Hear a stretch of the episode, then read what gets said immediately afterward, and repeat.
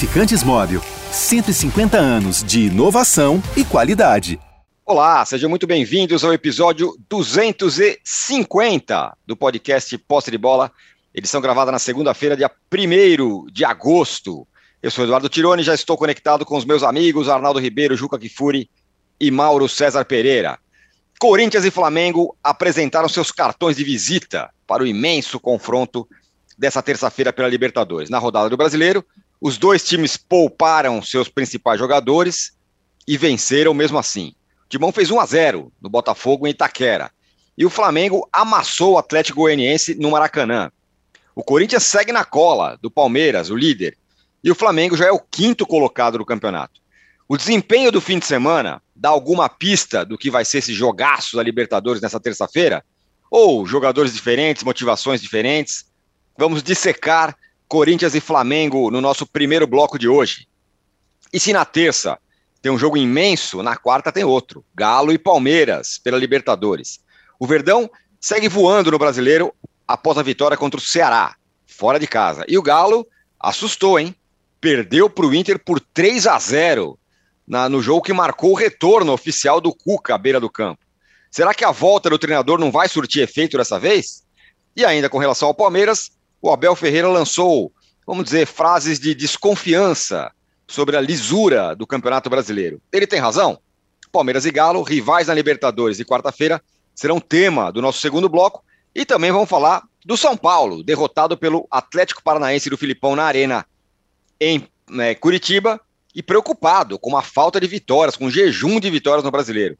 E agora vai ter o Ceará pela Sul-Americana nessa semana, quarta-feira. E no terceiro bloco, vamos falar da seleção brasileira feminina, campeã da Copa América. Tem bola para encarar as seleções europeias? Lembrando que a Inglaterra venceu a Euro diante da Alemanha. Sim, os ingleses venceram os alemães depois de 70, 60 anos. As inglesas. As inglesas, sim. Os ingleses, acho que não. O povo inglês, mas as inglesas. É, temos uma enquete já para você que está acompanhando aqui ao vivo no YouTube nosso podcast. A pergunta é a seguinte, muito bem bolada, viu? Qual confronto é mais equilibrado? É Galo contra Palmeiras ou é Corinthians contra Flamengo? Vote aí. Muito bem, bom dia, boa tarde, boa noite a todos. É, Juca, os dois times pouparam, os dois times ganharam o fim de semana diz algo sobre esse gigantesco Corinthians e Flamengo? O Corinthians está se colocando naquele lugar que ele mais gosta. Meio que o underdog, meio que o quarta força. Não, estamos aqui, vamos ver o que dá. E o Flamengo está tentando se escapar da, da pecha de favorito. Bom dia, boa tarde, boa noite. Ó, vamos fazer aquele jogo da quadrilha.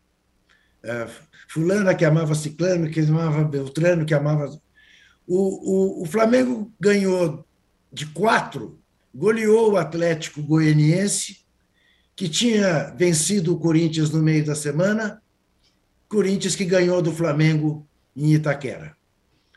O que, que isso significa?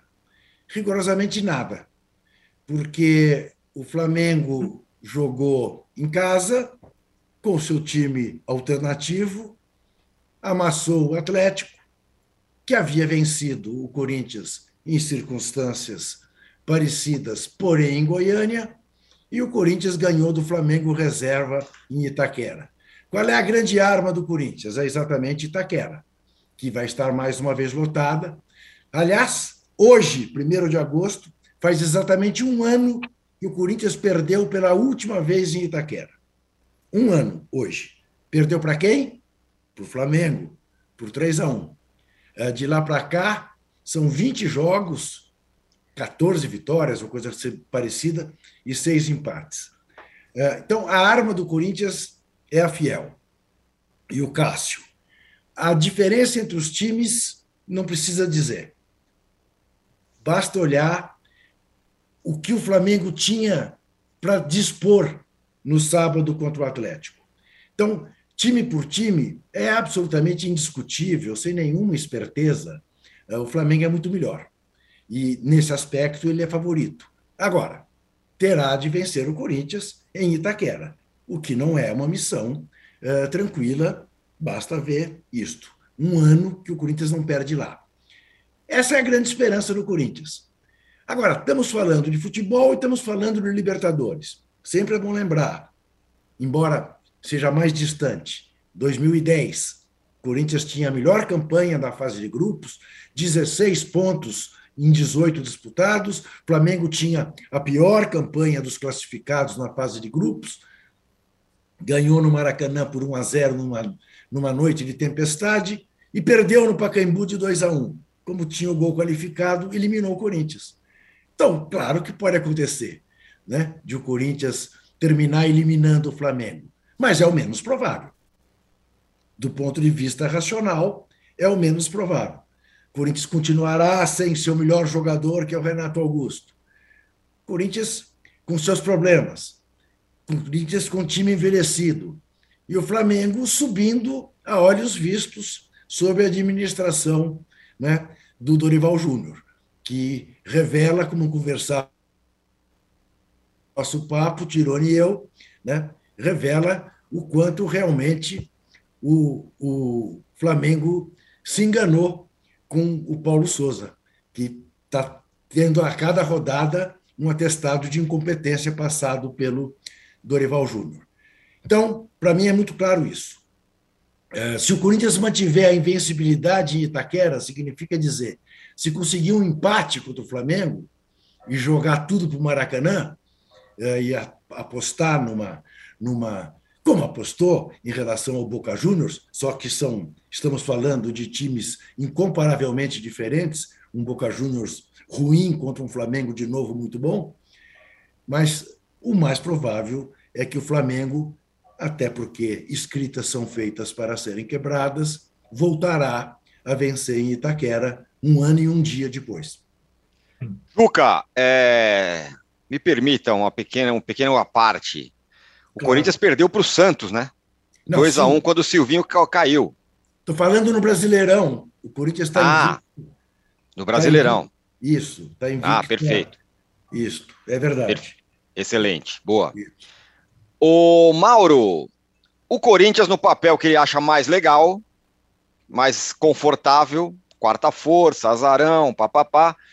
Agora, do outro lado tem o Flamengo, que amassou todo mundo nos quadros quatro últimos jogos, e com o time alternativo e tal, com esse menino é, que se mostrou um belo jogador, esse Vitor Hugo, é, com o Vidal se acertando. Enfim, opção não falta para montar esse time para terça-feira. Mas eu tenho sentido do, da comunidade rubro-negra não tem essa de favoritismo. O jogo é jogado, o lambaria é pescado. E queria que você falasse também sobre o Dorival.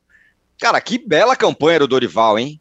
O cara tava ali lá no Ceará, ninguém ligava muito para ele, não sei o quê. O cara vem para o Flamengo e faz o que o Paulo Souza não conseguiu fazer nem de longe. É, primeiro que eu acho que essas comparações elas têm sido muito rasas. O Paulo Souza chegou com uma tarefa diferente do Dorival. Foram buscar o cara em Portugal para fazer uma revolução no Flamengo, mudar a forma de jogar, tirar os jogadores daquela zona de acomodação. Falamos tanto sobre isso aqui no Posse Bola. Quantas vezes, né? Debatemos uhum. sobre isso. Só que aí ele esbarra numa série de obstáculos e não foi bancado pela diretoria do Flamengo. Aí começa, o goleiro é, troca farpas publicamente com o técnico, ele também foi mal no episódio, foi mal também, teve seus graves erros nesse processo, né? Aí tem a turma. Quem, quem esque... As pessoas esqueceu o final do Carioca, o comportamento daqueles jogadores no, no empate com o Fluminense, isso depois de entregar a derrota, a vitória para o Fluminense, com o Léo Pereira entrando, pisando na bola, o Ilharão armando o contra-ataque, literalmente, do time tricolor. Muitas coisas aconteceram, ele cometeu seus erros, mas teve muita coisa é, é, que ali vai muito além do técnico. O Dorival chegou como um, um bombeiro, é diferente. Olha, coisa que está feia e tal, o cara conhece o ambiente, trabalhou no clube em duas outras ocasiões, né? voltou depois é, da última passagem de 2018, conhecia muito dos atletas, chegou uma outra situação, além de receber alguns jogadores que estão chegando. O Vidal não era do Flamengo, o Cebolinha não era do Flamengo, né? saiu o Arão, chegou o Vidal, bom, né? Pô, Arão Vidal? Escolhe aí. É, né? Então tem esse tipo de coisa também que está acontecendo nesse processo. O Vitor Hugo foi o Paulo Souza que lançou. Ninguém nem falava do Vitor Hugo. Nem a torcida do Flamengo sabia que ele existia, exceto aqueles que são muito atentos à divisão de base. Era o Matheus França, o Daniel Cabral, que até hoje não conseguiu é, ter uma oportunidade de se firmar. Né? Foi tudo. Ele lançou vários jogadores, o Paulo Souza, da base, vários deles. Colocou vários para jogar. Né? Agora, cometeu erros, insistindo, por exemplo, com o Hugo. Né? Foi um dos seus graves erros. O Hugo errava e ele insistia com o Hugo. Enfim, é, então acho que essa comparação não pode ser assim, pura e simplesmente, ah, um fez, o outro não fez. São situações bem diferentes. Embora isso não tire do Paulo Souza a responsabilidade pelos erros que ele cometeu. E não tire os méritos do Dorival pelos acertos que ele tem tido. Né? É, inclusive, nessa semana, acho que ele fez a programação correta. Foi, foi inteiro contra o Havaí para ganhar o jogo, não, não teria vencido se colocasse um time reserva em Florianópolis. Foi inteiro para ganhar do Atlético, não venceu por uma, circunstancialmente, porque jogou muito melhor, jogou um belo jogo no primeiro tempo, especialmente foi muito bom na quarta-feira. E aí, com o time reserva, sem precisar dos titulares, colocou ali para correr um pouquinho ali, até porque tinha gente querendo entrar no jogo. Ele ganha da maneira que venceu do Atlético Goianiense, que é um time também que é, é, assim, a mobilização para o jogo contra o Corinthians é diferente do jogo do Flamengo. Uhum. Ali é um jogo eliminatório, você se prepara com tudo em casa para ganhar aquele jogo para sobreviver. Contra o Flamengo é um Atlético que entra, assim, pô, o Jorginho pensa, vou ter que colocar meu força máxima, porque eu posso parar na lanterna do campeonato. Ele só não é lanterna porque o Juventude perdeu. Se o Juventude vencesse ontem, o, o Red Bull Bragantino, ele seria o último colocado. Então ele precisava tentar pontuar no Maracanã. E aí deu tudo errado, porque já no primeiro tempo o Flamengo abriu uma vantagem muito grande, 4 a 0 e acabou perdendo mais um jogo. Então, assim, são situações bem diferentes, cada campeonato, cada situação, é, é, cada momento, sabe? E essa temporada isso tem sido ainda mais, é, é, mais evidente. Agora, sobre esse papo de favoritismo do Flamengo, eu acho que o Flamengo tem um, hoje um momento melhor que o do Corinthians. Mas um confronto como esse, isso é mais a papo furado. Tremenda conversa fiada, que nem aquela do ano passado. Ah, o Atlético favorito contra o Palmeiras foi eliminado jogou melhor que o Palmeiras, perdeu o pênalti em São Paulo, fez 1 a 0 em Belo Horizonte. Vargas teve a bola da classificação, perdeu o gol. E aí, num erro de um zagueiro que vinha jogando tão bem, o Nathan Silva, um erro individual grave, ele escorrega ali, perde ali a passada, sai a jogada do Verón e o gol do, do Dudu. E o Palmeiras se classifica por um critério que nem mais existe, que é o do gol fora de casa. Se fosse esse ano, eles iriam bater é, é, é, pênaltis, né? Com 0 a 0 e 1 a 1 Então tem tudo isso. O Juca lembrou o episódio de 1900, 2010, o Flamengo tinha, naquela época, o Rogério Lourenço, de técnico. Rogério Lourenço, ele mesmo, ex-zagueiro. Depois virou comentarista na televisão do Rio de Janeiro, não sei o que ele tem feito agora. É, e tinha o Império do Amor. É. Aquele foi o único feito do Império do Amor. Porque o gol do Rio foi do Império e o gol em São Paulo foi do Amor. Né? O, o, o, o Love fez o gol da classificação quando o jogo estava 2 a 0 no Pacaembu. E o Corinthians teve chance de fazer mais gols, inclusive. O Bruno Adriano, defesa. Né? Foi? Adriano, Adriano fez o gol. Adriano no Rio. Não. Wagner Love em São Paulo. Adriano Wagner Love em São Paulo, é. é Wagner tá. Love em São Paulo. Tá. Um gol do Império e um gol do Amor. Foi a única tá. coisa que o Império do Amor fez é, é, de positivo naquele breve é, é período, aquele um reinado, uma espécie né, de um, um, domínio fictício na reunião dos dois jogadores. Né? Lembrando que o Flamengo, em 2009, foi campeão brasileiro com o Imperador e com o Petkovic, né, Adriano Petkovic, e a presidente não era Patrícia Morim, ela assume em 2010. Era o Delair Dombrowski, que assumiu depois dos problemas de saúde do Márcio Braga. Então, aí entra a Patrícia Morim, veio o Império do Amor, e aí foi tudo um desastre total, né? não aconteceu mais nada ali. Aí só, só desgraça, dívida colossal, aí o Flamengo entrou num buraco que agora é, é, já saiu dele. Mas eu não vejo essa questão como. Acho que o Corinthians tem ótimos jogadores, tem um técnico melhor até mais hum. experiente, mais vivido internacionalmente, capaz de, de moldar sua equipe de acordo com as circunstâncias.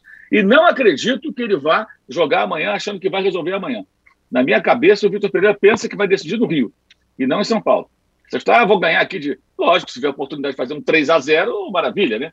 Mas não acho que ele analise dessa maneira, não. Eu imagino que ele vai buscar um bom placar, sabendo que a decisão vai ser no Maracanã porque decidir um confronto desse no primeiro jogo é algo improvável. Pode acontecer, claro. Ontem, no primeiro tempo, o Atlético Mineiro pediu por 3 a 0 para o Inter, e assim ficou até o final.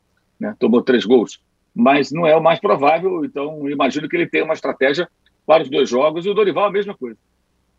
O Arnaldo, esse é um bom ponto, né? O duelo dos treinadores. É. O Dorival, que é o brasileiro, o técnico brasileiro do momento mais destacado com o que está fazendo no Flamengo, e o Vitor Pereira, português badaladíssimo, é, mais experiente, mais experiente não sei, mas, mas com... Enfim, mais rodado. mais rodado, carreira na Europa e tal. É. É, é, aliás, né, a mesma situação de Palmeiras e Atlético, a gente vai falar mais para frente, né? Um português contra um brasileiro, é, só que no caso de Palmeiras e Galo, dois velhos conhecidos, né? Do duelo do ano passado. É, é tem isso também. É, e acho que eu, eu entendo o, o, ponto do Mauro, porque o Vitor Pereira já mostrou, e os estrangeiros muitas vezes mostram, essa compreensão um pouco diferente dos tais 180 minutos, que agora com o VAR vão até 200 e tudo mais. É, então, assim, de, de, de ter a, a noção que a coisa não se define na primeira partida. Mas, é, levando em consideração, isso a gente já falava desde a semana passada, o Corinthians é muito forte em casa, o Flamengo também é muito forte na sua casa, o mando é muito importante, né? Então, digamos, não vencer a primeira partida é, em Taquera deixaria a missão do Corinthians muito difícil. Ah, mas o Corinthians contra o Boca não venceu em Taquera e levou nos pênaltis na bomboneira. Convenhamos, né? Levou nos pênaltis na bomboneira, com o Benedetto tendo duas chances e o poderio do Flamengo em relação ao Boca técnico não dá para comparar, né? São parecem esportes diferentes, né? Então, é, se o Corinthians deixar é, não conseguir abrir uma mínima vantagem é, em casa, vai ser bem difícil. Aí talvez a gente fale mais concretamente no favoritismo, sabe, Tirone? Nessas questões.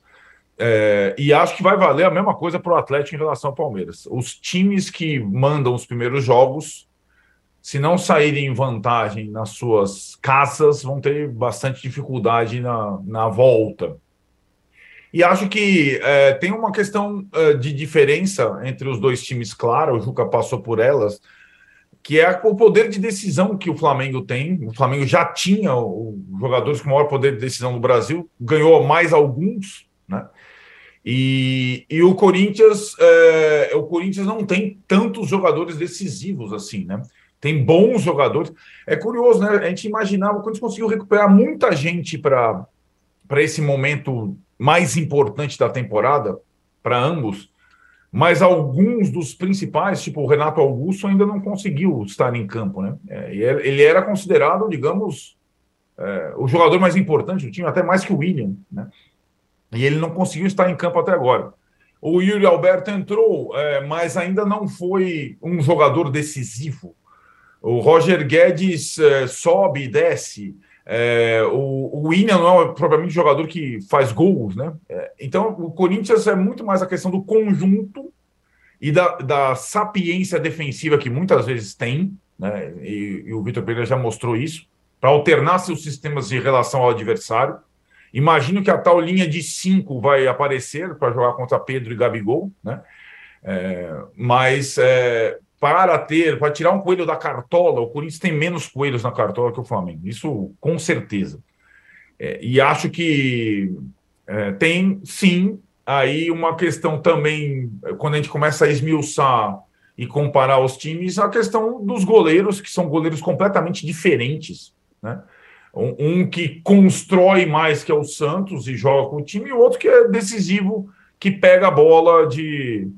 bateu recordes é, foi homenageado no final de semana o Cássio, que é um goleiro que decide jogos, não só nos pênaltis, decide jogos no tempo normal também. Muitas vezes, quando o seu time não consegue se impor tanto, ele acaba garantido 1 a 0 0 a 0 Então é jogaço, eu acho que é o jogo mais importante do, do futebol brasileiro nessa temporada até o momento.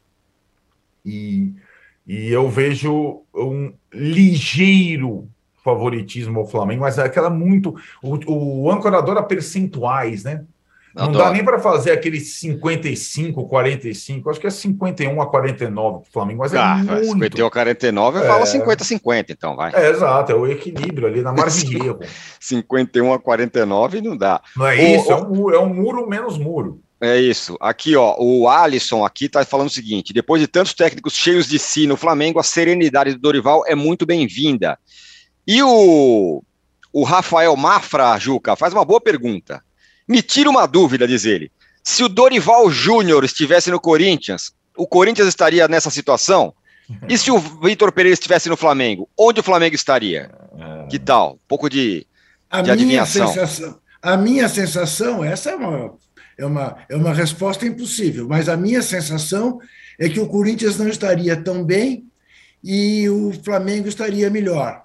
Porque com o material humano que o Flamengo tem, o Vitor Pereira poderia botar em prática a sua filosofia de jogo que ele teve que abdicar no Corinthians. É. O Corinthians não é, não joga o futebol que o Vitor Pereira diz que gostaria de ver, porque ele teve que se adaptar às circunstâncias do Corinthians. Eu tenho para mim que o Vitor Pereira no Flamengo, o Flamengo estaria voando ainda mais alto do que está. Eu acho que o grande trabalho que o Dorival fez, e aí ele tem sabedoria para isso, já mais que comprovou, foi pacificar as coisas na Gávea. Além de ter, como disse o Mauro, recebido reforços que não tinha uh, nos tempos do Paulo Souza, né? e reforços ponderabilíssimos. Então, eu acho que seria essa a situação. Estaria melhor o Flamengo e o Corinthians não estaria tão bem. O, o, no Corinthians, o Dorival provavelmente estaria fazendo uma campanha para ficar longe da zona do rebaixamento. Uma zona mais de prudência do que propriamente de, de forma a aspirar títulos, como é inegável, o Corinthians está aspirando até no Brasileirão. Enfim, transcorreu-se já a primeira rodada do retorno. E o Corinthians é o segundo colocado, a quatro pontos do Palmeiras, tendo um jogo com o Palmeiras em Itaquera, né, que pode dar uma embolada no campeonato. Né? É, é, eu continuo achando que é improvável que alguém alcance o Palmeiras, mas também não tem como negar a realidade. O Corinthians, aos trancos e barrancos, está aí, é o segundo colocado a quatro pontos do Palmeiras. O Mauro, qual trabalho você acha que é, que é mais que é mais valoroso, vamos dizer assim, vai, vamos mais, pô, esse cara aqui chegou e transformou o time, ou o do, do Vitor Pereira ou do Dorival? Ah, são situações diferentes, né? O Vitor Pereira, ele, ele, ele, ele tem, de fato, um elenco que não foi ele que formou e que não combina com aquilo que ele gostaria de fazer, pelo menos pelo perfil e pelo que ele, ele fala, né? É, o Dorival encontrou pô, uma situação muito favorável, né? O elenco do Flamengo. Pensa que o Dorival treinava o Ceará, gente. Todo respeito Isso. ao Ceará. De repente ele se depara com o elenco do Flamengo nas mãos e ele olha, tá chegando o Vidal, tá chegando o Cebolinha, tá chegando agora o Varela, tem o Pulga, vem mais gente aí, tá? Peraí. Quem saiu? O Arão, o Gustavo Henrique, né? Antes o Isla. Esses jogadores que já estavam, especialmente o Arão e o Isla, muito queimados com a torcida, Gustavo nem tanto, mas também não era titular, jogadores que é, é, é, na verdade, foram os que chegaram. Né? É, o Pablo chegou pouco antes do, do, do da saída do, do, Paulo Souza. Né? Fabrício Bruno tava, chegou porque se machucou. Praticamente não jogou com o Paulo Souza. Aí veio o Dorival, daqui a pouco está recuperado. Mais um zagueiro. É só o Rodrigo Caio, que ele não está contando, que praticamente nenhum técnico, infelizmente, consegue contar com ele desde o Jorge Jesus. Né? Ele vive machucado, se machuca toda hora, fazer o quê? Paciência. Agora, é, é, é, bom lembrar também que quando o Dorival chegou, teve gente xingando o Dorival porque ele escalava os veteranos, lembra? Ah, Sim. mais um banana, tá nas mãos da panelinha, panelinha, não sei o quê. Né? Cara, ele vai chegar com o pé na porta.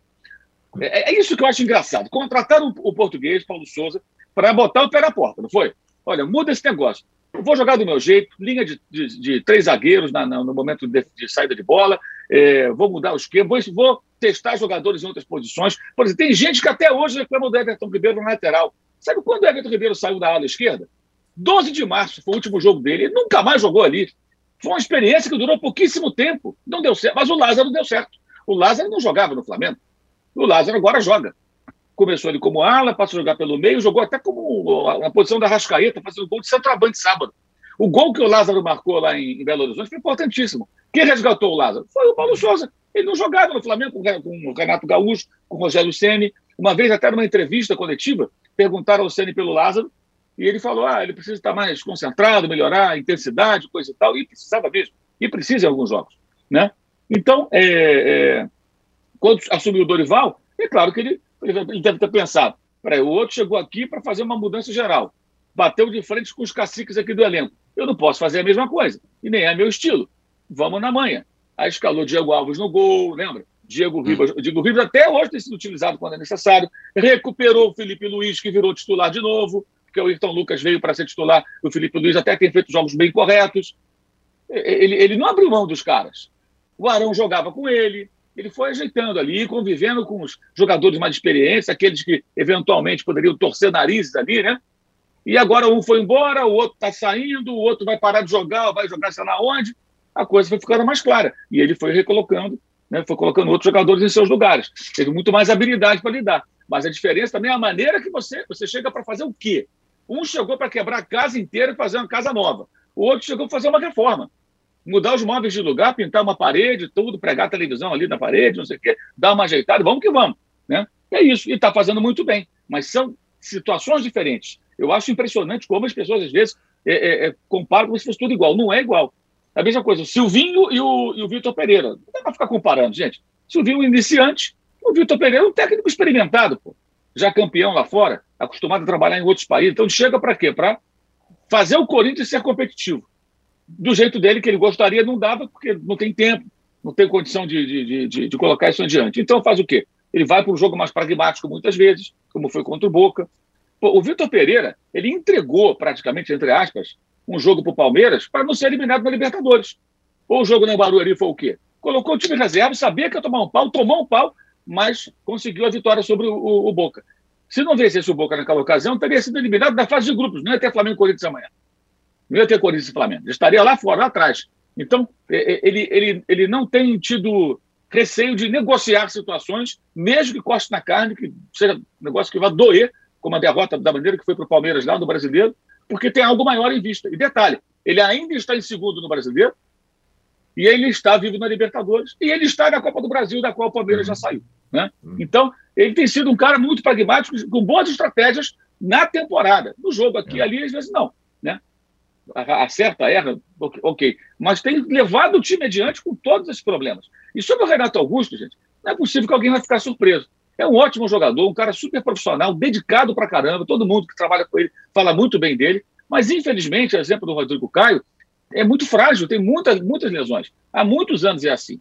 Então, quando você contrata o Renato Augusto, não dá para achar que ele vá é, é, é, estar presente todo o tempo. Você tem que acender uma vela, torcer para que ele possa jogar mas infelizmente não, não consegue, tem muitas contusões, e já não é de hoje. Em 2015 já era assim. Ele fazia um esforço hercúleo para poder estar em campo nos jogos do Corinthians.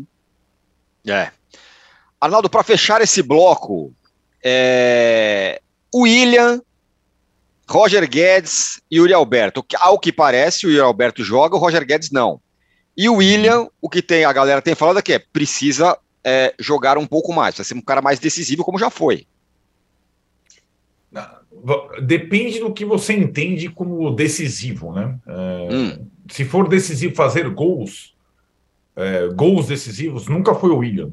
Nem na época que ele jogava no Corinthians lá atrás, nem na Europa, nem nenhum time. Nem na seleção brasileira. Aliás, era cobrança, né? Ele, ele é um excelente jogador, mas é um jogador é, de, de conjunto, de equipe. É, e é um jogador que constrói, que abre espaços, que fura defesas, mas conclusão, gols, não são tantos. Poucos momentos da carreira com gols. É, e acho que ele continua sendo um jogador muito importante e que joga, cresce nas partidas mais importantes, né? Como foi nos confrontos ali, aquele confronto contra o Boca, lá do, do ombro deslocado e tudo mais. A questão do Roger Guedes, o Juca falava semana passada, o Roger Guedes teve a chance dele, vai. Ou todas as chances dele, né? Teve no lado do campo, onde ele pre é, preferia jogar, não foi bem. Teve chance com o Yuri Alberto, mais de uma chance com o Yuri Alberto. E acho que aí contra o Flamengo a ideia, como se colocou o time contra o Botafogo, que o Roger Guedes começa jogando, é não começar com ele contra o Flamengo, né? É, eu acho que é o Yuri na frente, o William num dos lados e um dos meninos, possivelmente o Adson do outro, fazendo é, dois, dois atacantes rápidos pelo, pelos lados do campo e o Yuri Alberto na frente. Roger Guedes com opção para o segundo tempo. Não vai jogar. Até porque é aquilo, né, Tironi? Não é. é e, e, aí, quando o técnico uh, fala e, o torcedor não entende, hoje o atacante, e o William faz isso, não sei como, depois dos 30 anos, a tal da recomposição do auxílio na parte defensiva, do jogar sem a bola, do voltar e auxiliar o companheiro, o Roger Guedes não faz. E ele é mais jovem do que muitos outros que estão no Corinthians e fazem isso, como o William faz. Então o Roger Guedes vai ficar com opção no banco. Agora eu acho que a questão, o Roger Guedes já chegou a ser lá no ano passado o principal jogador do Corinthians. Ele ainda é um jogador importante. Eu acho que ele, ele faz gols, diferentemente do William, mas ele não é titular absoluto mais, é, já há algum tempo, na verdade. Então, acho que ele vai ser uma, uma opção importante, uma opção de banco importante, mas não vai começar. É, me, eu acho que a, a questão da parte defensiva, eu estou curioso para ver se o Vitor Pereira vai com uma linha de três zagueiros mesmo, que é uma possibilidade, ou se vai colocar, como já colocou outras vezes com sucesso, um dos laterais como terceiro zagueiro, ou o Fagner, ou o Fábio Santos, enfim, para jogar contra uma dupla de ataque que é infernal, que é goleadora, que é decisiva, Pedro e Gabigol. Então, acho que vai ser por aí é, a, a, o desenho do jogo. E, e, e, acho que os reforços que chegaram em cima da hora para um e para outros são muito importantes, muito importantes nesse duelo. É, são jogadores que não que os times não tinham essas características. Pode ser o Vidal, o Cebolinha, o Fausto Vera, o Yuri Alberto, o Balbuena. É, são, são jogadores que podem fazer diferença nesse confronto, sim. Jogadores que chegaram e são pesados. Os do Corinthians chegaram com status de titular. O do Flamengo nem tanto, porque não precisava tanto assim do Flamengo. Mas são, são jogadores rodados, experientes, é, interessantes e, e, vão, acho que, deixar o duelo ainda mais saboroso. O âncora, Oi. É, como o Mauro fez referência ao Império do Amor, eu quero lembrar, se é que eu já não falei aqui na semana passada, que tem uma série, é, um documentário, ah, três capítulos do Adriano Imperador que vale a pena ser visto na Paramount+. Mais. Vale a pena ser visto. Da mesma diretora que fez a, a, o documentário sobre o Casagrande, Suzana Lira. Muito Boa, bom. muito bem. E o outro lado do Império do Amor está no Esporte Clube do Recife. Foi Exatamente, apresentado, Wagner Love. Wagner Love. Muito bem, vamos fechar aqui o primeiro bloco. O Diogo Marias fala que o Paulo Souza era um pardal e o malvadão tá vindo. Tome, tome cuidado, Corinthians.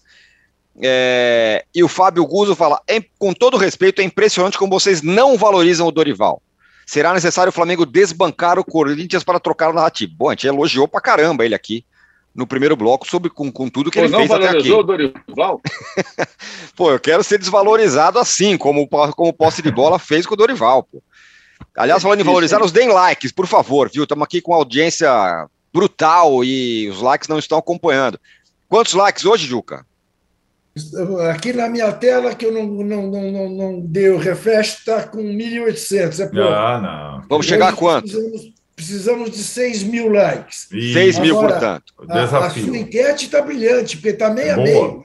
É, é, isso é bem bolada, né? Eu passo, passo o fim de semana pensando na enquete. Que coisa impressionante, hein? Tá mesmo, ó, 50% a 50%. A pergunta é: qual confronto é mais equilibrado? Corinthians e o Flamengo ou Galo e Palmeiras? A gente fecha o primeiro bloco para falar justamente de Galo e Palmeiras no segundo bloco. Portanto, não saia daí e vote e dê like. Mas para que sair daí, né? Só se realmente não tiver nada a fazer. Porque Exato. tem que ficar. Óbvio, dê likes. Já voltamos. E já voltamos.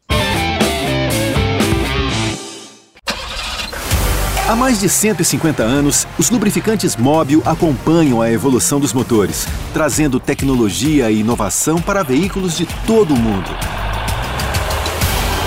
Uma tradição que se renova a cada dia, garantindo a liderança no desenvolvimento de produtos de alta performance. Conheça a tecnologia móvel para o seu motor durar mais. Se tem movimento, tem móvel.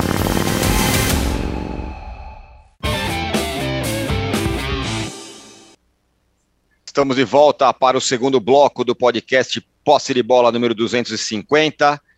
O Juca, o Cuca, falou que o jogo dessa quarta pode ser a chance de reabilitar o Galo depois do jogo horroroso de, desse domingo contra o Internacional. Tomou de 3 a 0. Agora, diante do que temos visto, o Palmeiras é favorito? Para mim é. Uh, primeiro, uh, o Cuca deve desculpas à sociedade. e eu quero deixar claro que todas as vezes que eu me referir a ele, seja falando, seja escrevendo, porém entre vírgulas esta frase: o Cuca deve desculpas à sociedade e se recusa a fazê-las. Isto posto, o que aconteceu ontem foi um atropelamento no primeiro tempo, que só não continuou no segundo, porque Mano Menezes é Mano Menezes e tratou de, com 3 a 0 de frente em casa, ainda levar um sufoco no segundo tempo. O Palmeiras não perde jogo na Libertadores como visitante há 19 partidas. Yeah. É. A última vez que perdeu foi em 2019 para o São Lourenço. Isso é realmente um capital que o Palmeiras levará a, a Belo Horizonte. Diferentemente, e este é um confronto que tem uma história recentíssima, que, a, a qual o Mauro já fez referência, né? o Galo era melhor que o Palmeiras no ano passado e foi eliminado. O Palmeiras agora é melhor que o Galo uh, e tem tudo para repetir e eliminar o Galo.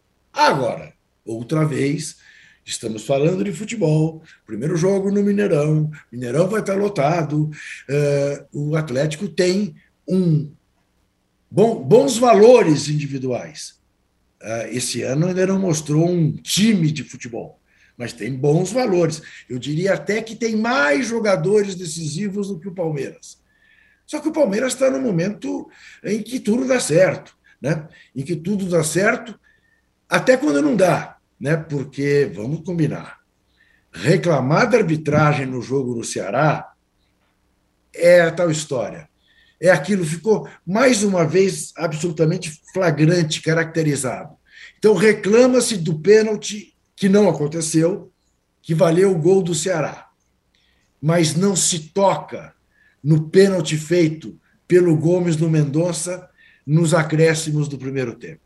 Nossa, foi, foi um pênalti ganharia, amoroso. Ganharia moralmente, né? Moralmente ganharia tanto argumento tanta credibilidade o Abel, o diretor de futebol, se dissessem: olha aqui, estamos mais uma vez constatando como é falha a arbitragem no Brasil, como é falho o VAR no Brasil. Houve um pênalti para o Ceará no final do primeiro tempo que não foi dado.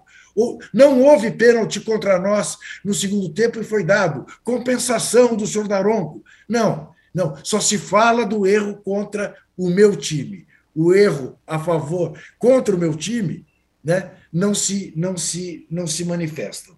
Então isso descredibiliza qualquer reclamação. Voltando ao confronto entre os dois, uh, eu não veja é, é, que as pessoas tendem a achar que quando a gente fala é favorito significa dizer ah você está dizendo que ele vai ganhar? Não, eu estou dizendo que ele é favorito. Eu acho circunstância e, coincidentemente, tanto o Flamengo visitante quanto o Palmeiras visitante favoritos nos jogos de terça e quarta-feira. Significa que vão ganhar? Longe disso, longe disso. Vão ter que enfrentar Itaquera lotado, Mineirão lotado e vão ter que enfrentar um outro time que tem valores. Apenas não estão esses outros dois times, Corinthians e Atlético Mineiro no mesmo patamar em que estão neste momento Flamengo e Palmeiras. O Arnaldo, por enquanto está 2 a 0 para o Abel, né? Já eliminou, já ganhou do, do, Cuca duas vezes na Libertadores. Na final, contra quando o Cuca dirigiu o Santos, e depois naquele jogo contra o Atlético Mineiro. Curiosamente, a, a impressão que dá é que desta vez ele é mais favorito do que era nas outras. Você tem razão. É, e acho que, até porque é, acabou de chegar e a reestreia foi muito ruim, embora o Atlético tenha praticamente os mesmos jogadores da outra ocasião, da temporada passada, o time não conseguiu nessa temporada, na, no, nos tempos do Mohamed, fazer partidas confiáveis, é, é, digamos, absolutas, como fazia o ano passado.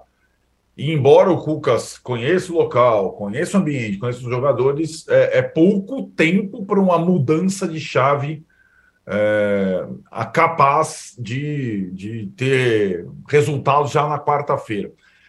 O Mauro falava da situação do Atlético, e é uma situação. O Atlético caiu na, na Copa do Brasil para o Flamengo, com um jogo que provocou sequelas.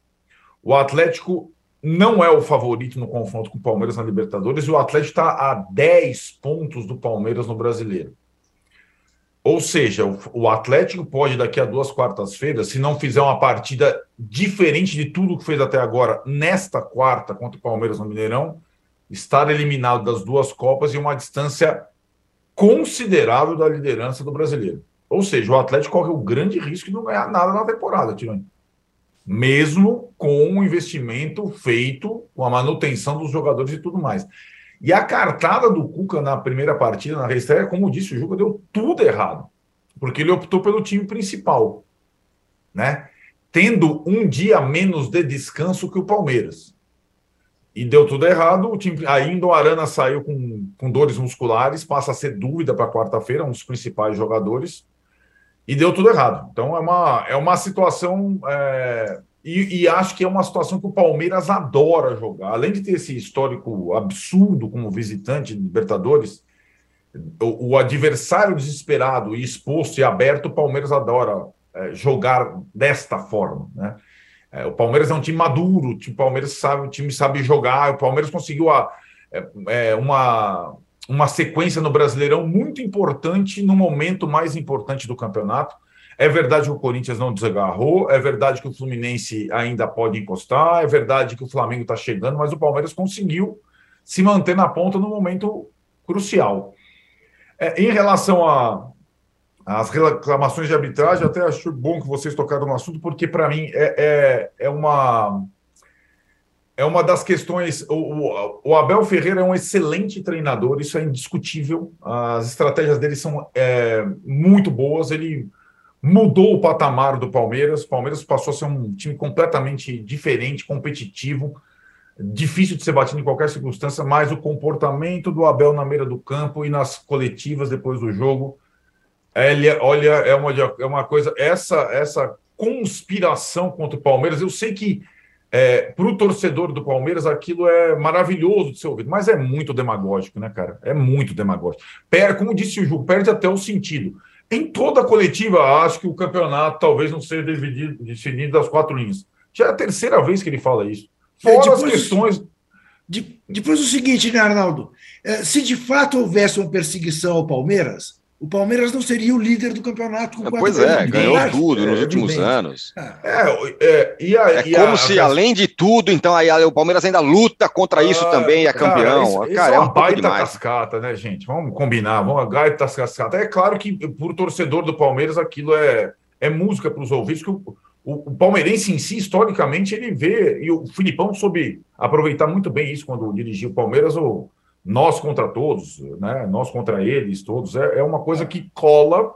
Isso. É, vem de antes, né, Juca? Vem de, isso, vem de... isso é histórico, vem da Segunda Guerra, né? Que é, exatamente. quiseram tomar o Parque Antártico e tal, isso. os italianinhos, isso, né? Vem de antes. Vem de antes e cola, mas assim, é, para a gente, de fato, já não cola mais, porque é tão repetitivo. Então tem a questão da, da eliminação da Copa do Brasil até agora não, não digerida e tal, não sei o que lá, como se.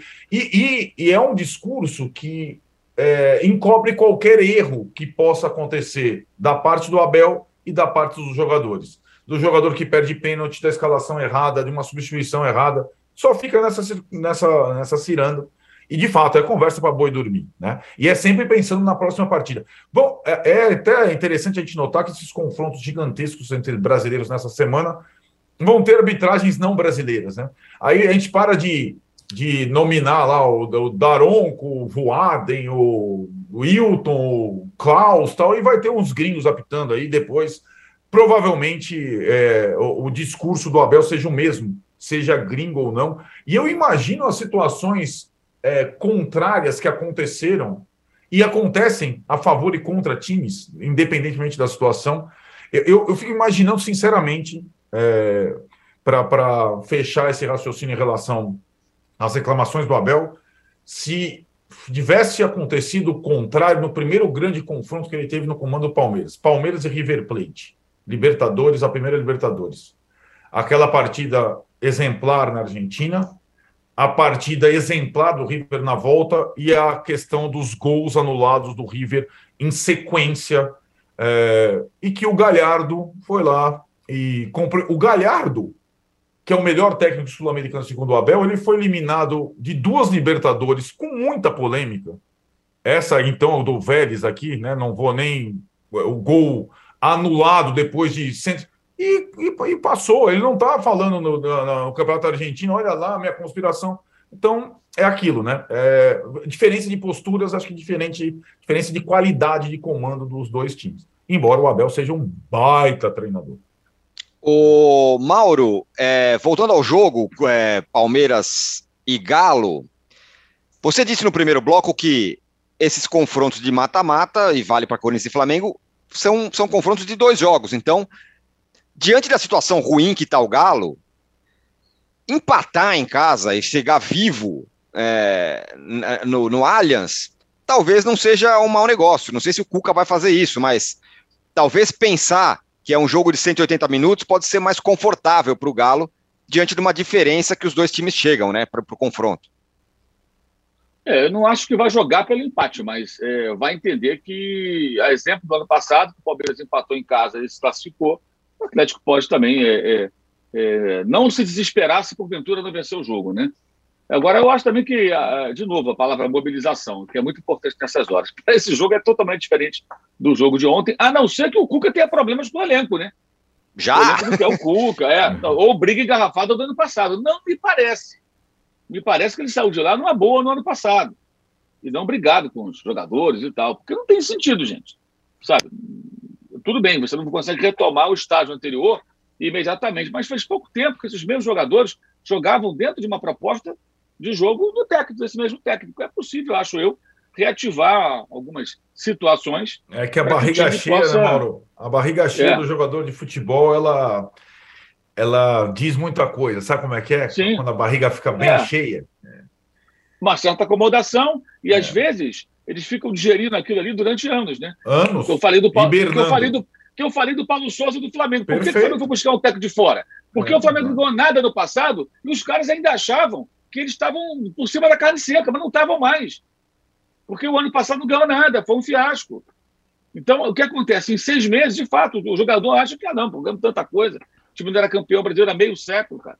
Mas não é assim. Tem que continuar o tempo todo. É, né? É. E aí cabe a ele fazer com que os jogadores entendam isso para esse jogo. Agora, esse jogo tem um anabolizante aí interessante para o, o, o Atlético, que é justamente a eliminação do ano passado. Isso. Uhum. São os mesmos caras. Gente, é o time que eliminou pelo gol fora, sendo que o Atlético teve tudo para avançar. O Atlético poderia ser campeão de tudo no ano passado, porque foi semifinalista, foi eliminado invicto. Se ele vai à final e ganha do Flamengo na final, ele ganhou o Brasileiro, a Copa do Brasil, o Campeonato Mineiro teria ganho a Libertadores. É quase impossível isso. O Atlético estaria até próximo disso. E não foi por causa do Palmeiras, por causa do gol fora. Foi eliminado sem perder, com o Hulk perdendo o pênalti. Então existem aí várias situações que têm que ser lembradas para que exista de fato. Não, que o futebol seja só isso, mas o, os caras vão ter que entrar em campo assim. Esse é o nosso jogo, é o jogo do ano. Para salvar, de repente, o ano, né? Porque se for eliminado da Libertadores, já está atrás até do Flamengo, do, do brasileiro. 10 pontos atrás do, do, do, Palmeiras, e já caiu da Copa do Brasil, vai fazer o que com esse elenco o cara até o final do ano? Ficar jogando para vaga na Libertadores? É pouco, né? É bem pouco. Sobre o River Plate, é importante que o Ronaldo lembrou aquele jogo, né? De muita polêmica do VAR. Então, imaginemos o que seria se fosse o contrário, né? É, ontem o River Plate perdeu por Sarmento, Sarmento por 2 a 1 um em casa. O time do Lisandro Lopes, o Lítia Lopes. E não sei, não vi nenhuma reclamação do, do Galhardo sobre a arbitragem. Vou até procurar, vai que ele está lá reclamando, né? Ele está aqui falando bem dele. Ele está lá cornetando Deus e o mundo. Eu não vi, foi ontem à noite o jogo, sei que perdeu. É, mas é isso, é, isso é sempre pressão para o próximo árbitro, né? Isso é muito antigo. Agora, eu me lembrei aqui que em 2015, verdade seja dita, entre muitos erros que cometeu no futebol, o ex-presidente do Flamengo, Eduardo Bandeira de Mello, ele teve um, um gesto de, de grandeza, ele admitiu que em duas ocasiões o Flamengo tinha sido beneficiado. Falou, ah, realmente, a gente foi prejudicado aqui, aqui, ali, fomos beneficiados é aqui e acolá. E é, é isso. Verdade. Mauro. A gente aplaudiu isso, e isso tem que ser lembrado, porque qual a dificuldade? Olha, houve um pênalti não dado contra a, é, é, a favor do Ceará. E houve depois um inventado contra a gente. Pô, peraí. A argumentação do Marquinhos Santos, técnico do Ceará, me pareceu muito mais razoável. Uhum. Porque disse ele, mais ou menos o seguinte: estava 2 a 0 pênalti para o Ceará. Se a gente converte o pênalti, 2 a 1 primeiro tempo. Muda a minha estratégia para o segundo tempo, meu time Última não volta bola, com 0-2. Última bola do primeiro tempo. Exato, é, muda completamente. Aí vem o segundo tempo, o time está do 2 a 0 contra. E ainda tem um jogador expulso. Até o comportamento dos atletas muda. Eu tenho o tempo inteiro para buscar pelo menos um empate contra o líder do campeonato. Eu tenho o tempo inteiro para reagir de um 0 a 2, sendo que eu acabei de ter um pênalti não marcado. Pô, é, é totalmente diferente. Então, se você pensar, quando na balança, os dois erros para cada lado, o Ceará foi mais afetado. O Mauro. Foi mais afetado, acho eu. Ô, Mauro, deixa de dizer duas coisas. Primeiro, você sabe quem com frequência dizia não, não foi nada? Marcaram o pênalti em mim, mas não, não aconteceu? Sócrates. Verdade. Ele é. dizia isso com frequência. Houve uma vez até que ele falou: fiquei com vontade de bater o pênalti para fora, porque não aconteceu. Mas aí pensei, a Fiel me mata e fiz o gol. Mas quero deixar claro: não houve o pênalti. Mas, ao mesmo tempo, para, de alguma maneira, compreender é, que não se acuse o erro a seu favor, uma vez conversando com um ex-árbitro muito famoso, eu ouvi dele o seguinte: olha aqui, Juca, que quem é prejudicado reclame é do jogo, faz parte do futebol. Mas se alguém que eu beneficiar, sem querer, é claro, disser que eu beneficiei, está perdido comigo. Porque a partir daí, todas as vezes que eu tiver dúvida, eu vou marcar contra ele, para largar de ser besta, de se fazer de honesto. Entendeu? É, é complicado, né? É. É. A vingança o... era essa. Arnaldo, sem polêmica de arbitragem, o São Paulo foi derrotado pelo Atlético Paranaense do Filipão é... e no Paraná. Está ali estacionado no décimo lugar, não vai para um lugar, não vai para o outro, já está é, mirando as Copas, e aí? Sem polêmica, é, é, eu vou dar um voto sem polêmica de arbitragem, porque eu acho que até esse é um elogio para mim. O Rogério é um cara que não fica muito falando em arbitragem. E olha que, sei lá, tem pênalti a favor, conta, todo jogo tem, tem para lá e para cá e tal. O goleiro. É que também os pênaltis. Que, que os, os pênaltis do São Paulo na última semana contra foram de fato saborosos, né? Foram praticamente ontem, então, dado pelo novo velho goleiro que o Rogério é, trouxe do Juventude, o Felipe Alves, que ele conhece tá, dos tempos do Fortaleza, por jogar bem com os pés, a bola escapa do pé do cara e ele faz o pênalti, depois ele defende, depois tem outro pênalti do Moreira, que eu até achei que o Marcelo Lima Henrique é aquela coisa do árbitro experiente. Ele parece ter dado a falta porque ele achou que foi fora, da área. Aí eu é, faço, é, foi pênalti, querido. É, ele foi dentro da área porque dar dois pênaltis contra o mesmo time, para um mesmo time, né? enfim, não é muito comum. Enfim, eu acho que o São Paulo é aquilo, Tironi. O São Paulo abandonou o brasileiro há algum tempo, algumas rodadas. É, como alguns times estão às três frentes, tem feito, tem colocado um time alternativo, só que o time alternativo do São Paulo, com novos desfalques, ainda é um time é, frágil sobre diversas é, análises. Né? Ontem tinha Estreia de goleiro, primeira vez do Galo como titular, primeira vez do Rodriguinho, moleque da base, como titular, é, jogador improvisado do lado esquerdo, era uma, uma salada. E, e que, na verdade, comprou um pouco a questão das dificuldades do São Paulo nos últimos brasileirões, das dificuldades do São Paulo fora de casa, né, habitualmente, e de uma questão da proximidade da zona de rebaixamento é, que só não ficou maior porque o Cuiabá perdeu também. O São Paulo só não foi ultrapassado em décimo porque Botafogo perdeu, é, outros times estavam abaixo perderam. E é o campeonato do São Paulo agora. Ele fica um, um campeonato de sobrevivência. É, o próximo adversário do São Paulo é o Flamengo, é, no sábado. Ah, o Flamengo também deve jogar com o time misto por causa do confronto do Corinthians. Mas o time misto do Flamengo é o que a gente viu, o time misto do São Paulo é o que a gente viu. Então, o São Paulo tem a questão das Copas.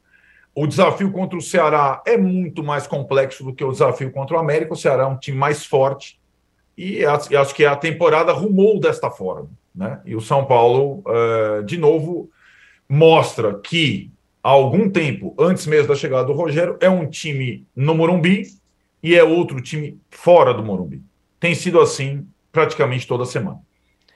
Muito bem, ó, a nossa enquete aqui, ó, tá equilibradíssima. Assim como a pergunta, ó, qual confronto é mais equilibrado? Corinthians e Flamengo, 49%. Galo e Palmeiras, 51%. Parece a cotação lá do, do, do Mauro, do Arnaldo sobre, sobre quem vai ganhar. É. 49 a 51 pro, em prol de Galo e Palmeiras como confronto mais equilibrado. Continue votando e continue nos dando likes, por favor, porque o posse de bola ainda não acabou. A gente volta em um minuto para falar. Oi, diga lá. Não pode, não pode, deixar passar mais um episódio de racismo, né? Ah, bom. Ah, incrível. Né? Ótima do lembrança, Mauro. Por favor. Nota do Duplo, né? E tal. É, Duplo. Pois é. Tor torcida, com, torcida com torcida, torcida do Atlético com torcida do São Paulo e torcida do Atlético com funcionário do São Paulo. Pois é. Boa, então, boa lembrança, acontecendo Mauro. esse tipo de coisa, né? Então, é, vejamos aí né, como é que as pessoas vão se comportar com relação a isso. E é sempre bom lembrar nessas horas que não é só na Argentina, no Peru, na, no Equador, Exatamente. no Chile, no Paraguai que tem racista. Aqui no Brasil está cheio também de racistas. Eles aparecem nessas horas, né, porque quando acontece com o time argentino, tem que ser criticado, é criticado, mas muita gente discursa como se nós vivêssemos aqui num ambiente. Né? Isso, né? exatamente. É, como, como se o Brasil não tivesse a história imunda que tem com relação a isso, né? Exato. Um país dos escravos, um país abjeto com relação. O Brasil é nojento quando você olha para trás e pensa nisso tudo. E até pelo que acontece até hoje, né? E aí acham que, se contar, né? Certas declarações do, do personagem que está ainda no poder. Perfeito. Boa, ótima lembrança, Mauro. É, realmente a gente trata, não, porque não sei quem é racista, porque não sei quem é racista. O brasileiro, ou alguns brasileiros, são muito racistas. É uma sociedade e, e tem, um, tem, um, tem um outro tipo de outros tipos de preconceitos também tão é, asquerosos quanto. Fechamos aqui o segundo bloco do posse de bola. A gente volta já já para falar das meninas do Brasil, campeãs da Copa América e da Eurocopa Feminina e recordes de público no futebol feminino. Não saia daí e nos deem likes.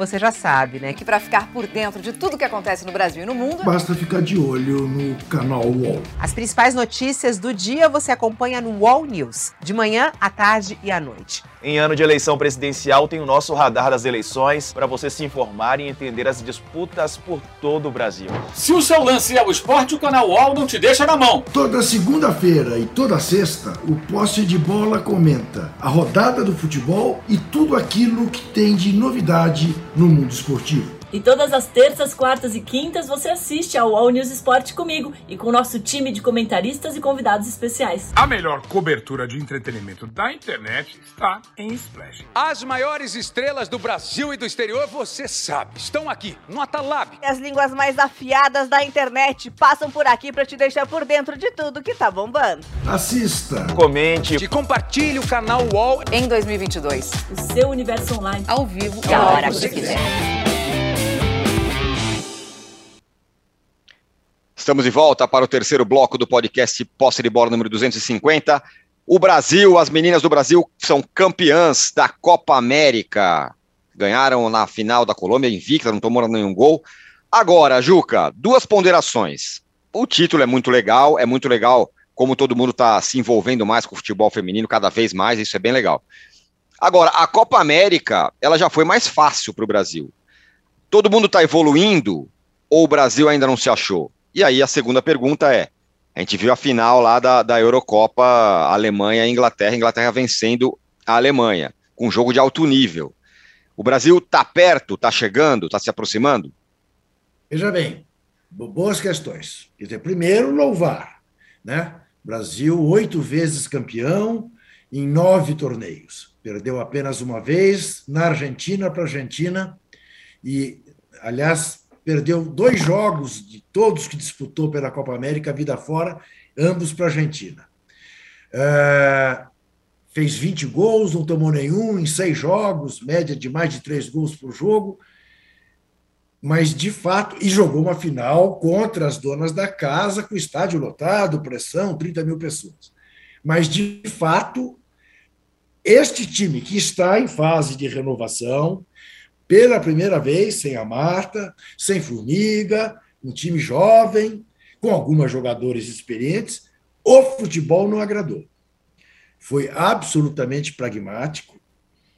só ganhou da Colômbia com pênalti, convertido pela Debinha, e eu já vi seleções brasileiras, até porque tinha a Marta, tinha a Formiga, tinha, enfim, a Cristiane, é, bem melhores do que essa. Fez dois amistosos antes na Europa, perdeu os dois, sem impor muita resistência. É, eu não, não vou dizer que as mulheres estão com as mesmas dificuldades que os homens ao enfrentar europeus. Eu acho que estão com muito mais dificuldades. O nível do futebol europeu, e não apenas europeu, da Oceania também, dos, da América do Norte também, Canadá, Estados Unidos, não é uma seleção ainda uh, que te dê confiança e mais, não te agrada aos olhos. Isto me, me, me, me, me angustia, porque se é uma coisa que eu gostava era de ver como elas jogavam bem. E não estão jogando bem, estão sendo pragmáticas. A Pia montou um time pragmático para ganhar a Copa América. Para os resultadistas, palmas. Para quem quer futebol bonito, futebol bonito a gente viu entre Inglaterra e Alemanha, 87 mil pessoas em Wembley é de tirar o chapéu. Mas ainda não somos páreo. Quer dizer, não há perspectivas boas nem para o Mundial, que vai ser disputado na Nova Zelândia e na, na Austrália uh, no ano que vem, nem para as Olimpíadas de Paris. A seleção, tanto a brasileira quanto a colombiana, já estão previamente classificadas e a Argentina se classificou em terceiro lugar ao virar o jogo contra o Paraguai. Muito bem, o Juca está se despedindo, a gente continua um pouquinho mais aqui. E eu quero falar que você que está acompanhando aqui ao vivo o nosso podcast, agora às 10 horas no canal UOL, tem UOL Entrevista com o ator Lázaro Ramos. E amanhã, às 15 horas, tem o Cartão Vermelho com Casagrande, Trajano e Juca Kifuri. A nossa enquete está muito equilibrada, ó. Qual confronto é mais equilibrado? Corinthians ou Flamengo? 50%. Galo ou Palmeiras? 50%. É, Arnaldo, esse é um ponto interessante do, do, do que o Juca falou. Time pragmático. Não é exatamente muito bonito o Brasil, mas é pragmático. E ganha, vem, tem, tem, tem ganhado. É, o problema é que o Juca também falou da, do, da baliza de comparação com com a seleção masculina no continente sul-americano é, tem sua semelhança, sim, Tironi. É, o nível dos adversários é, é muito inferior. É, dando uma olhadela assim superficial, você é, poderia enxergar na Eurocopa oito seleções, as oito das quartas de final, boas seleções. E se você observar, quando todo mundo volta mais dos seus lados para o futebol feminino, Olimpíadas, as seleções europeias já tinham caminhado muito, o Mundial, as seleções europeias tinham caminhado muito, inclusive porque o futebol de clubes na Europa caminhou muito. Então, esse número expressivo em Wembley, você teve outro dia no Camp Nou, no jogo do Barcelona, né? É, feminino e tal. Então, tem uma. Tem um crescimento, para mim, até mais significativo do que na época em que Estados Unidos dominava o futebol feminino, por exemplo, América do Norte. Hoje, na Europa, se tem é, você consegue observar é, uma evolução incrível em, em, termos de jogo feminino, mas assim, um nível bom mesmo, capaz de encher o Wembley, capaz de. E, e não deixa de ser curioso, vai, não dá para ser curioso que as inglesas tenham conseguido o que os ingleses nunca conseguem, né? Inclusive na última Eurocopa, a Inglaterra masculina sucumbiu diante da Itália no mesmo Wembley, lotado e tudo mais. E dessa vez as meninas conseguiram diante da Alemanha, com o príncipe presente também, uma conquista épica e tudo mais, com, com jogos de ótimo nível. Para mim, é, essa questão do intercâmbio também gente deve ter, como tivemos no masculino, aquele jogo Argentina-Itália, né? É, entre o campeão da Copa América e o campeão da Eurocopa é, nós teremos é, Brasil e Inglaterra, nessa tal da finalíssima, né, que é um jogo meio é, promocional também, mas aí eu acho que é, o, o, é, é uma, é um desafio muito maior. Né? O nível é, cresceu demais as seleções europeias, acho que o intercâmbio é muito necessário. É, claro que tem várias jogadoras brasileiras atuando na Europa, assim como no futebol masculino, mas é, eu acho que o, o, desafio, ainda mais porque essas legendas do futebol brasileiro, que eram jogadoras fora da curva, não estão mais na seleção como a Formiga e a Marta. Então, é, eu acho que a, a, é para celebrar, evidentemente, conquista nunca se, se, é, se deixa de lado, mas é, você observando um jogo no sábado, Colômbia e Brasil, outro jogo no domingo, é, Inglaterra e Alemanha, tem, um, tem uma diferença aí. Né? Tem uma diferença, e acho que ela é uma diferença consistente e que é, o futebol brasileiro, até no seu campeonato interno, que é muitas vezes. Teve também São Paulo e Ferroviária nesse final de semana, ninguém nem falou, né? Título da Ferroviária. Então, assim, eu, eu acho que o, o, o avanço do futebol feminino no Brasil que acontece tem uma, um campeonato brasileiro uh, de bom nível, tem alguns campeonatos estaduais de bom nível, ele ainda está muito devagar perto do avanço impressionante que o futebol feminino teve na Europa nesses últimos cinco anos. E aí, Mauro, para a gente fechar aqui o podcast, quase 90 mil pessoas em Wembley, né? Que público espetacular, né? Carência também dos torcedores ingleses, é. né? É, a chance de ganhar alguma coisa, né? Então, vamos embora, vamos todo mundo para o estádio. Acho que foi mais ou menos isso que aconteceu. É, os relatos de quem vive lá, né? O João Castelo Branco, por exemplo, está relatando que os caras estavam festejando efusivamente, assim, festa mesmo. Não importa se é feminino, masculino, a Inglaterra foi campeã, ponto. E assim aconteceu. Mas é, eu acho também que tem um pouco disso também, né? Além do crescimento da modalidade, você tem aí um cenário que a Inglaterra é um grande fiasco no futebol, né, gente? Vamos falar português, Exato. claro, né? Aí ganha um título, pô, peraí, é, os caras não estão acostumados com isso, né? E lá ainda se torce pela seleção de uma maneira que aqui no Brasil, por exemplo, não, não, não, não se observa mais. O pessoal se mobiliza mais para torcer pela seleção da, da, da Inglaterra. Muito bem, fechamos aqui o podcast Posse de Bola número 250. Espetacular a nossa enquete que ficou empatado qual confronto é mais equilibrado, Corinthians e Flamengo, Galo e Palmeiras, 50 50%. E a gente volta sexta-feira. Valeu, Mauro, Juca, Arnaldo, Paulo, Fernando, Rubens, todo mundo que esteve aqui com a gente. Sexta-feira tem mais. Tchau. Você pode ouvir este e outros programas do UOL em uol.com.br podcasts. Posse de bola tem pauta e edição de Arnaldo Ribeiro e Eduardo Tironi. Produção de Rubens Lisboa. Operação de ao vivo de Fernando Moretti e Paulo Camilo coordenação de Fabrício Venâncio e Juliana Carpanês. Os gerentes de conteúdo são Antônio Morei e Vinícius Mesquita. E o diretor de conteúdo é Murilo Garavello. Qual?